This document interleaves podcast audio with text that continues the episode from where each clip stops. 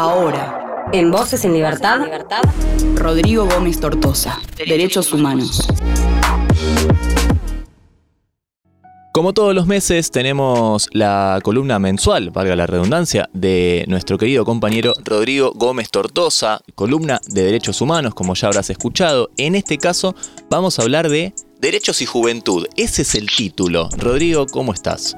Dami, Flor, ¿cómo se encuentran? ¿Cómo están? Aquí estamos. Todo bien, el, gusto de tenerte una vez más, como todos los meses. Sí, bueno, y hoy vamos a estar hablando un poquito de, eh, recordarás, la columna anterior fue respecto a ambiente y derechos humanos, hablamos un poco del acuerdo de Escazú, y hoy vamos a hablar de justamente de un sector de la población que específicamente le interesa el tema ambiental y, el futuro de nuestro planeta, que son las juventudes. Eh, ¿Y por qué traigo hoy el tema de juventudes? Bueno, mucho se viene hablando de, de ella en, digamos, en la televisión, en las redes sociales, a veces poco se la entienda, pero bueno, mucho se ha estudiado respecto a qué piensan, qué opinan y también vamos a hablar un poco de cómo es la situación que actualmente están atravesando.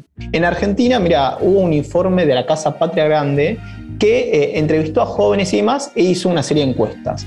Y eh, hay algunos datos que son un poco alarmantes. Dicen que, por ejemplo, los jóvenes de 16 a 25 años que estuvieron entrevistando, más del 85% se iría del país o el 84% es eh, pesimista respecto a, su futuro y el 62% dice que su principal preocupación es eh, la cuestión económica. después, por ejemplo, a quienes responsabilizan por esto, por ejemplo, sobre todo a los y, los, a los y las políticas y políticos. Eh, hay una, digamos, una crítica muy grande hacia ellos y ellas, y después también sobre el sistema judicial, ¿no? Son como ahí las dos grandes, digamos, focos de crítica de los y las jóvenes de 16 a 25 años. Y después también un poco respecto a su pensamiento político, ¿no? Bueno, Hoy en día, más del 40% de estos eh, jóvenes eh, que han entrevistado se plantean como eh, que, son, eh, que sus ideas son más de derecha ¿no? y que son a veces críticas respecto a los derechos humanos. Y bueno, ni hablar de la situación económica de los y las jóvenes en el país. Actualmente el 65% eh, de los trabajadores y trabajadoras de entre 18 y 25 años no está registrado o registrada, decir, que eh, el acceso a la obra social y, bueno, los derechos que, significa cuando uno está trabajando no los tienen, que el 49% de los jóvenes entre 15 y 29 años son pobres, el 30% también en, esa, eh, digamos, en ese sector eh, se encuentra desempleado o desempleada. Y, por ejemplo, respecto a la crisis de la pandemia, el 52% de los jóvenes recibió, recordarás lo que fue el IFE. Es decir, hay necesidades grandes en nuestras juventudes, ¿no? y una de las medidas que se piensa, seguramente se va a anunciar próximamente, según trascendió, es el llamado nuevo IFE.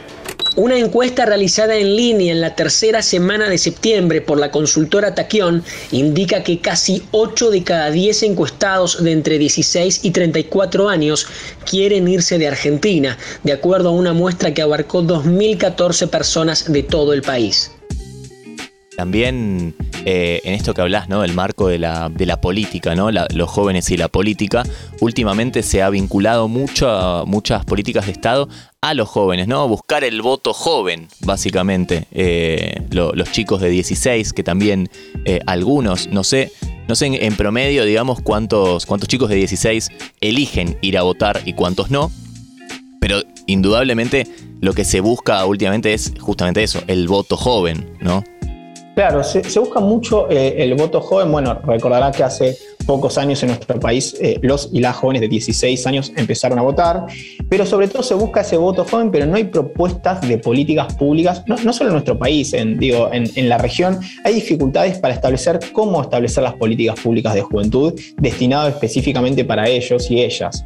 Mira, eh, ya hay, un cambio respecto a las, a, las, a las últimas o a las nuevas generaciones de jóvenes, que es, ya no hablamos de juventud, sino que hablamos de juventudes por la diversidad que y las diversidades que se reconocen Exacto, exacto, en plural, porque es muy difícil. No es lo mismo un joven que tal, un joven urbano o una joven urbana de una joven o, joven, eh, digamos, eh, rural. Es decir, las necesidades y las perspectivas y los deseos y los modos de participación también son diferentes.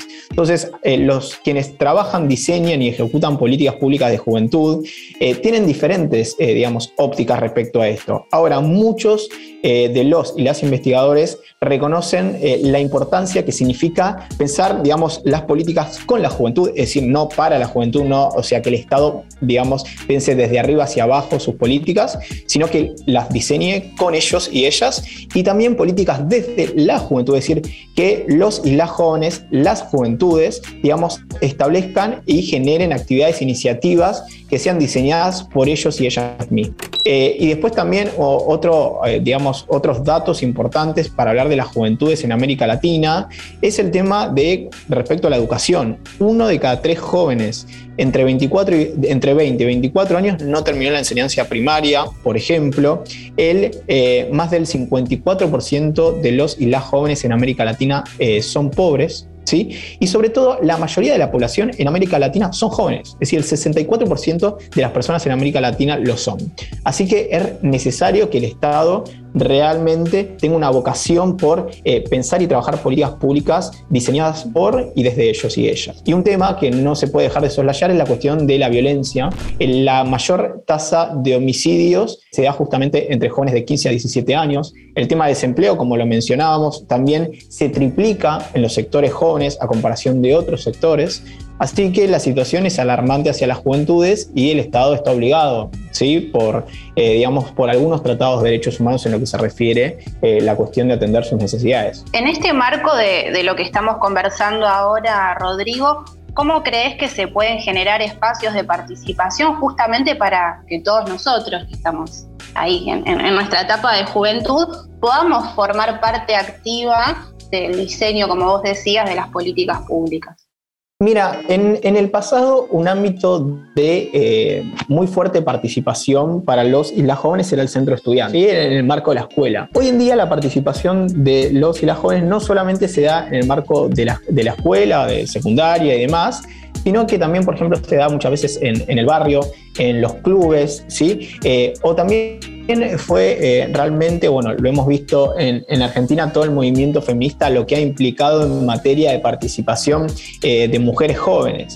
Es decir, los ámbitos de, digamos, de incidencia y participación son, digamos, diversos. Ahora, los estados, que son los responsables de garantizar los derechos humanos, son quienes están obligados a ampliar esos ámbitos de participación, pero los jóvenes y las jóvenes no reclaman solamente ámbito de participación, reclaman espacios también de toma de decisión. Es decir, si vas a hablar de mí y vas a tomar decisiones sobre mí, quiero ser parte y quiero específicamente decidir también sobre ello y ella. Creo que, es necesario también entender que las nuevas generaciones eh, de jóvenes, digo, los, adolescentes hoy de entre 15, 22 años, 23, tienen una perspectiva muy diferente. Por ejemplo, recientemente se hizo un estudio cualitativo en que hablaba que, por ejemplo, eh, la televisión o Facebook les parecía, digamos, eh, como medios obsoletos o medios viejos. y que la manera de dialogar y encontrarse es otra y que muchas veces se ve el mundo de los y las jóvenes desde una visión adultocéntrica. Es decir, yo entiendo que los jóvenes y las jóvenes eh, quieren esto. Bueno, ahí me parece que escuchar más y sobre todo eh, me parece que en lo que se refiere a lo que son decisiones estatales, digamos, hay una gran deuda sobre los y las jóvenes lo pienso sobre todo, por ejemplo, también los organismos internacionales. Naciones Unidas hoy tiene un déficit en lo que se refiere a instrumentos internacionales que protejan y que también, eh, digamos, eh, articulen el verdadero, la verdadera voz de los y las jóvenes. Que cuando no hay, por ejemplo, ellos mismos y ellas mismas logran eh, generar ese ámbito de incidencia. Por ejemplo, en la cuestión ambiental, Acuerdo Escazú, en las COPs, lo que veníamos charlando justamente en la columna del mes pasado. O lo que se vio justamente en la cumbre de Glasgow este año, ¿no? La participación de los jóvenes y queriendo ser tenidos en cuenta en la toma de decisiones. Claro, en la, cumbre de Glasgow se vio eso. El rol de las juventudes en lo que es la protección ambiental es decisivo. Eh, y no es que las puertas y los mecanismos están abiertos a ellas o a ellas o incentivan esto ellos mismos se han logrado eh, ese camino para manifestar y para exigir que los decisores y los funcionarios y funcionarias estatales tomen las decisiones correctas para proteger el ambiente, digamos que es el futuro, ¿no?